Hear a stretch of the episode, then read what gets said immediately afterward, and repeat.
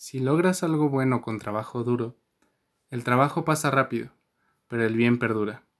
Si haces algo vergonzoso en busca del placer, el placer pasa rápidamente, pero la vergüenza perdura. Musonio Rufo. Antes de iniciar con el tercer episodio del podcast, quisiera dar razón del por qué no se realizaron publicaciones de contenido en todas mis redes, incluyendo el podcast. De hecho, esto tiene todo que ver con el tema del cual hablaremos el día de hoy. Verán, después de un análisis profundo de mis acciones en los últimos días y posteriormente de un pasado no muy lejano, me percaté de una severa problemática que requería atención inmediata, o esta terminaría mermando mi vida de manera profunda. Esta problemática era que cada vez me costaba más enfocar mi atención en actividades que requieren de un cierto esfuerzo para su realización.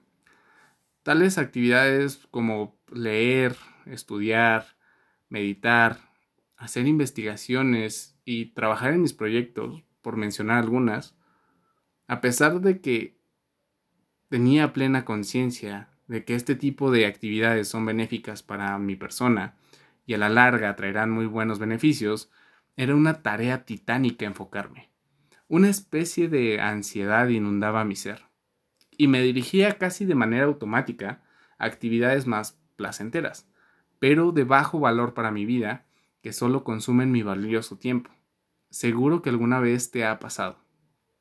Actividades como ver el celular y con ello las redes sociales, ver series, películas, videojuegos, etc. Siempre procrastinando en lugar de hacer lo que correspondía. Quería entender el origen de dicho comportamiento, para que de esta manera pudiera dar solución al problema que frenaba drásticamente mi productividad y calidad de vida. Así que comencé a investigar, lo cual me llevó a conocimiento muy interesante, además de útil, que a continuación les compartiré. Analizando la generalidad del problema, la gran mayoría de estudios y contenido en la web me dirigía a la química del cerebro, específicamente a un neurotransmisor producido por las células dopaminérgicas llamado dopamina que según la revista New England Journal of Medicine, se encarga de mediar el placer en el cerebro. Su secreción se da durante sensaciones agradables, lo cual estimula al individuo a buscar esas sensaciones. Hasta aquí, parecía haber encontrado una clave importante para la solución del problema, pero aún tenía que ir más a fondo. Y así fue como llegué al experimento realizado en 1954 por el psicólogo estadounidense James Olds y el neurocientífico canadiense Peter Milner, el cual consistió en la implantación de un electrodo en el cerebro de una rata, conectado a una palanca ubicado dentro de la jaula de la rata, de tal manera que al tirar de ella, estimulaba eléctricamente una zona específica del cerebro, para liberar así una descarga de dopamina que provocaba placer inmediato. Como era de esperarse, las ratas no podían dejar de presionar esa palanquita, pues recordemos que el cerebro busca sensaciones positivas como el placer y repele las negativas como el dolor. Durante el desarrollo del experimento, se llegó a registrar que algunas ratas se autoestimulaban hasta 2000 veces por hora durante 24 horas consecutivas, olvidando con ello las nociones más básicas de la vida, como el comer, beber y dormir. Llegando al punto en que tenían que ser desenchufadas para evitar su deceso. Parecía que accionar esa palanca se convirtió en su única aspiración. Esto debido a que un gran número de ratas morían después de ser desconectadas ya que éstas entraban en un estado de inapetencia general, despreciando así comida, bebida e incluso hembras en celo puestas delante de la rata macho. Ningún estímulo, real por así decirlo, se comparaba a la descarga. Por ende, estas descargas de dopamina que se segregan al obtener buen alimento o saciar la sed, parecían ya insignificantes, al grado en que perdieron toda relevancia para la rata desenchufada. Ahí estaba la respuesta, aunque no fuera de manera concreta. Después de interpretar el experimento y sus resultados junto con otros estudios relacionados con la dopamina, pude entender el origen del problema y con ello, claro, darle solución. Verán, la dopamina, entre sus muchas funciones, está la de cumplir como un motivador. Es por ello que influye de una manera más que considerable en la cotidianidad de nuestras decisiones, así como en el nivel de acción y productividad, porque el cerebro decide qué actividades son apetecibles, esto en proporción a la cantidad de dopamina que se espera recibir al finalizar o bien durante la realización de dicha actividad. Así, si una actividad libera pocas cantidades de dopamina, existirá poco deseo de realizarse. Pero a sentido contrario, si la actividad es rica en secreciones de dopamina, entonces existirá un gran deseo de realizarse, tanto como sea posible. Igual que como pasaba en el experimento con las ratas, las actividades que liberan grandes cantidades de dopamina suelen ser aquellas caracterizadas por tener una recompensa inmediata. En el experimento, eran las palancas las que las encargadas de generar este placer de forma inmediata. Para la sofisticada vida humana, esas descargas de dopamina son encontradas, por ejemplo, en la comida con altos niveles de azúcares y grasas o por ejemplo, en tu platillo favorito. Igualmente puede ser encontrado al ver series de televisión, navegar por internet, usar las redes sociales y básicamente cualquier actividad que te sea agradable en su realización. El cerebro libera dopamina porque anticipa que dicha actividad nos hará sentir placer.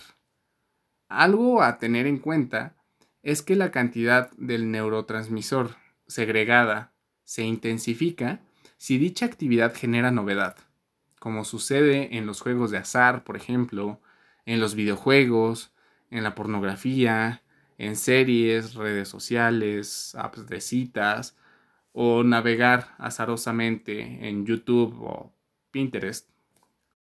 La atracción tan fuerte por estas actividades que generan novedad se debe a un fenómeno denominado en psicología como sistema de recompensa variable, el cual explica que la incertidumbre empuja a repetir una y otra vez la tarea, porque se espera que en algún momento el resultado sea distinto. La segregación de dopamina ante la incertidumbre es la culpable de que estos sistemas funcionen tan bien para generar comportamientos que perduren por el tiempo, ya que nuestro cerebro no deja de generar este neurotransmisor en grandes cantidades ante el miedo a que la recompensa se termine, lo que nos mantiene enganchados a ella.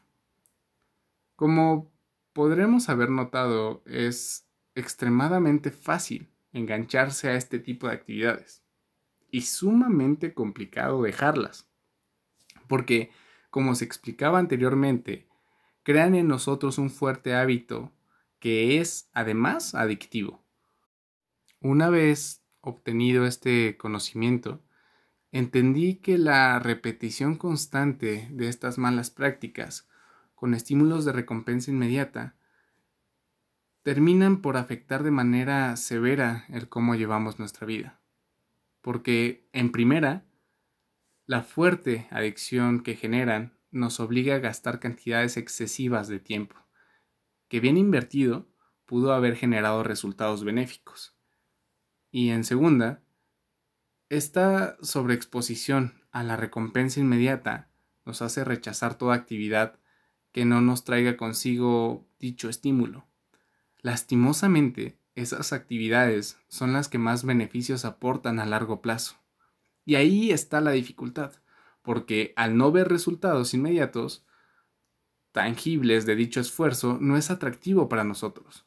generando frustración durante su realización, lo que se traduce al abandono de la actividad, para optar por otra que sí tenga estos estímulos impredecibles e inmediatos que deseamos. Dicho de otra manera y más concretamente, hacer actividades altamente estimulantes para el cerebro, pero de bajo valor personal, de manera inconsciente termina configurando nuestro cerebro para la distracción constante y la procrastinación. Para fortuna nuestra, encontré una práctica que ayuda eficazmente a la corrección de dicho mal. Estoy hablando del ayuno de dopamina. ¿Y cómo es que esto funciona? Pues bien, eh, sigue básicamente la misma idea que un ayuno de alimentos, pero en lugar de suspender la ingesta de ciertos alimentos, suspenderemos el consumo de estas actividades altamente estimulantes para dejar únicamente aquellas de alto valor. Al suspender esos malos hábitos adictivos, nuestro cerebro estará hambriento de dopamina, porque hemos quitado esas fuentes de estimulación constante con alta secreción de dopamina. Y al igual que sucede con la comida, después de un largo rato de no consumir alimento, al probar cualquier comida por simple que ésta sea, nos sabrá exquisita.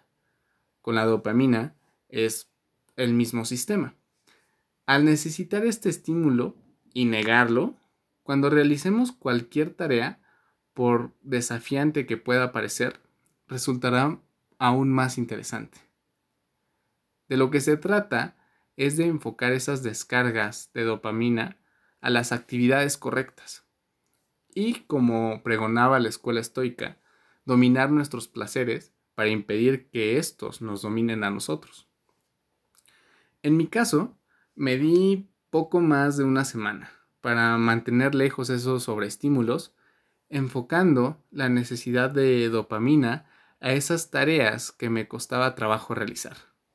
Al cabo de unos días, no solo la concentración mejoró, sino que con ello también la productividad, la calidad del sueño y además, por si fuera poco, comencé a centrar plena atención en el disfrute de mi presente, por lo que me sentía considerablemente mucho más feliz.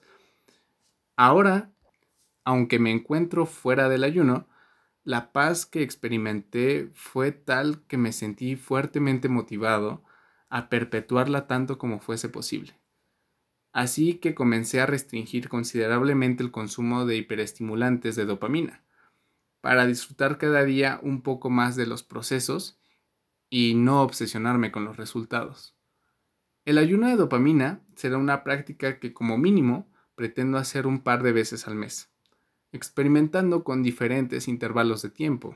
Esto por el resto de mi vida o hasta que encuentre una práctica mejor, que claro de ser así, se las haré llegar por este mismo medio.